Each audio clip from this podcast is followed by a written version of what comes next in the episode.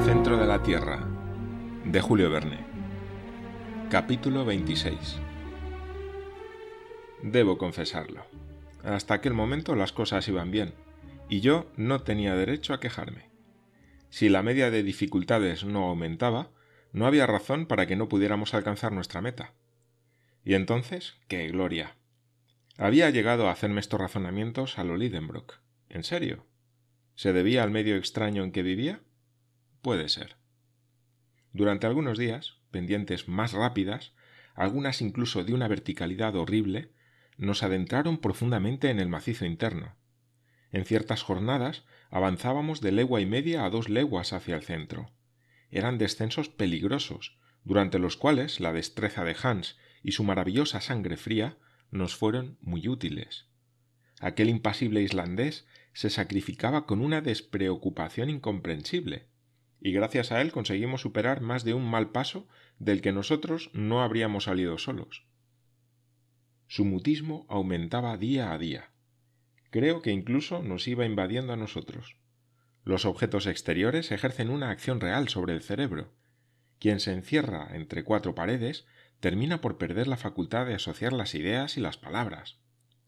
¿Cuántos prisioneros encerrados en una celda se han vuelto imbéciles, si no locos, por falta de ejercicio de las facultades mentales. Durante las dos semanas que siguieron a nuestra última conversación, no se produjo ningún incidente digno de ser referido.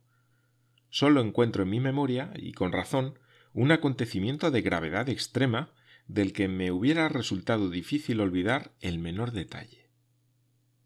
El 7 de agosto, nuestros continuos descensos nos habían llevado a una profundidad de treinta leguas, es decir, sobre nuestra cabeza había treinta leguas de rocas, océano, continentes y ciudades.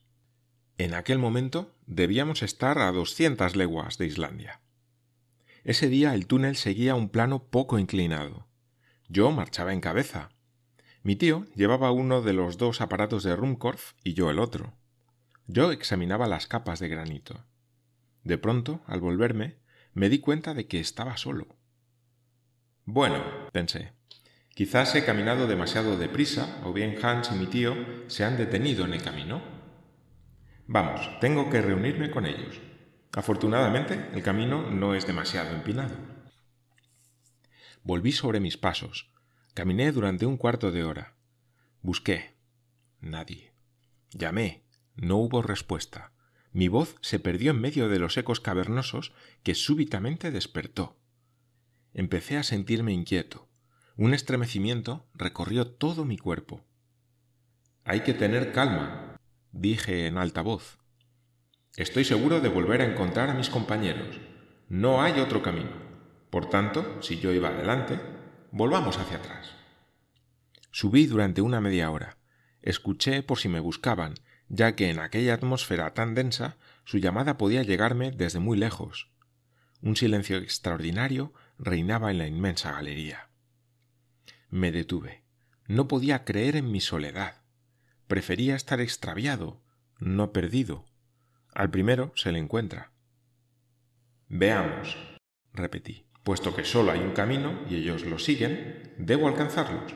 Bastará conseguir subiendo, a menos que, al no verme y olvidando que yo iba adelante, se les haya ocurrido la idea de retroceder pues bien, en tal caso, dándome prisa, los encontraré. Es evidente. Repetí estas últimas palabras como un hombre que no está convencido. Además, para asociar estas ideas tan simples y reunirlas en forma de razonamiento, hube de emplear un tiempo muy largo. Entonces una duda se apoderó de mí. ¿Iba yo delante? Desde luego, Hans me seguía, precediendo a mi tío se había detenido incluso durante algunos instantes para colocarse sus bultos a las espaldas. Me acordé de ese detalle. En ese mismo momento yo había continuado mi camino.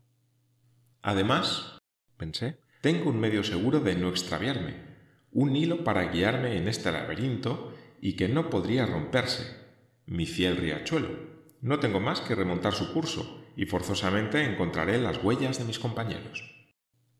Este razonamiento me reanimó y resolví ponerme de nuevo en marcha sin perder un instante. cómo bendije entonces la previsión de mi tío al impedir al cazador taponar el agujero hecho en la pared de granito. De este modo, aquel manantial bienhechor, después de haber apagado nuestra sed durante el camino, iba a guiarme a través de las sinuosidades de la corteza terrestre. Antes de seguir subiendo, pensé que una ablución me proporcionaría algún bienestar. Me agaché, pues, para hundir mi frente en el agua del Hansbach. ¿Y cuál no sería mi estupefacción? Estaba pisando un granito seco y pedregoso. El riachuelo ya no corría a mis pies.